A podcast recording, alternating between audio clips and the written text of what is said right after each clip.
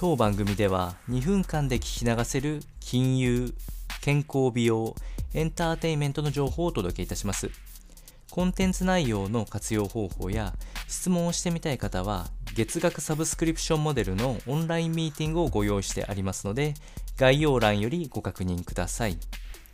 本日はエンターテインユーより書籍ラストエンペラー習近平こちらを紹介していきたいというふうに思います。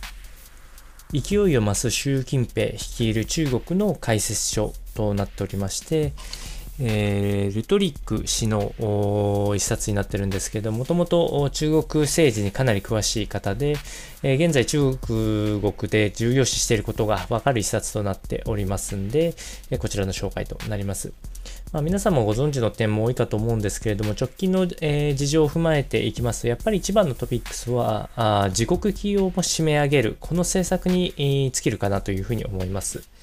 えー、その前に、えー、中国の制度を確認しておくと、中国では党首、習近平ですね。えー、こちらが、え何よりも偉い、え状況と、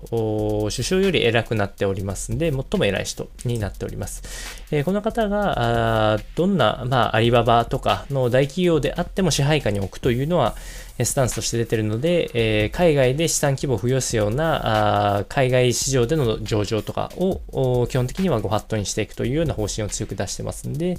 まあ、中国の企業ではかなり締め上げが来ているという状況です。直近のウイルス関係に関しては WHO も味方につける徹底ぶりで、えー、新型コロナウイルスの拡散根拠をうやむやにしたことや自国での拡散は人々を徹底した隔離に行うことによって許さない強い締め付けを行っているところから、まあ、徹底ぶりは伺えるかなというふうに思います。え直近の課題としてはソフト面に課題があって、え特に品質面ではワクチンの生産能力っていうのは未だ現在はないというところになっておりますので、えー、まあ、あの、ハード、いわゆるワクチンを製造する機会はあるので、これがソフト面が改善してくる、え、手立てになる可能性がありますので、こちらの内容をお伝えいたしました。それでは本日も頑張ってまいりましょう。